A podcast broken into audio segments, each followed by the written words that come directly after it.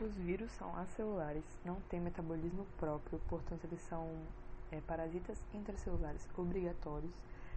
Quando eles estão fora da célula, eles podem até mineralizar e ficar inativos por um tempo até achar uma célula hospedeira.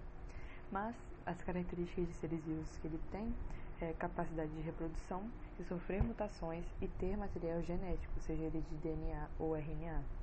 O vírus é formado pelo capsídeo proteico, que serve como identificação para a célula-alvo, e ácido nucleico, que guarda as informações genéticas, sendo DNA ou RNA. O vírus de DNA pode fazer autorreplicação depois de uma transcrição e o RNA pode fazer uma tradução em proteínas. Mas tem alguns vírus que só têm RNA que tem alguns mecanismos, algumas enzimas para garantir a replicação desse RNA. O DNA é, os vírus de RNA, por exemplo, que têm transcriptase reversa, podem traduzir RNA através, podem traduzir DNA através de RNA para depois formar proteínas.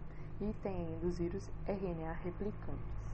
Os vírus de DNA, eles têm injetam seu material genético com DNA integrase dentro da célula. Essa, esse DNA viral vai se juntar com o DNA da célula e vai criar o provírus esse provírus, esse DNA viral, vai transcrever RNAs mensageiros e vai traduzir proteínas virais e também vai se autoduplicar, fazendo assim novos vírus que podem estourar a célula e se espalharem. Os retrovírus, eles entram, não só injetam material genético, mas eles entram com a cápsula, com o envelope e tudo. O RNA depois ele fica livre e pode fazer essa transcrição reversa, fazendo provírus gerando de novamente a mesma coisa RNA e proteínas formando novos vírus. Já os RNA replicantes podem ser aqueles de cadeia positiva e as características marcantes são que não usam o núcleo e não carrega RNA replicados consigo. O RNA que eles têm, chamado de RNA genômico, que vai funcionar como mensageiro, traduzindo proteínas e também vai, vai formar a RNA replicase. Então, na cadeia positiva, são RNA replicantes de cadeia positiva, o RNA genômico funciona como mensageiro.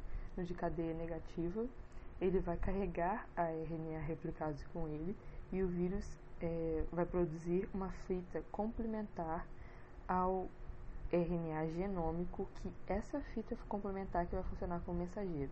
Então, de cadeia, de cadeia negativa, o vírus vai carregar RNA replicase, vai produzir fita complementar ao RNA genômico e esse vai funcionar como mensageiro. O ciclo lisogênico é quando o vírus está latente, ou seja, inativo, mas está reproduzindo através das divisões mitóticas da célula. Quando ele entra para o ciclo lítico, ele vai eliminar o vírus e vai estourando a célula.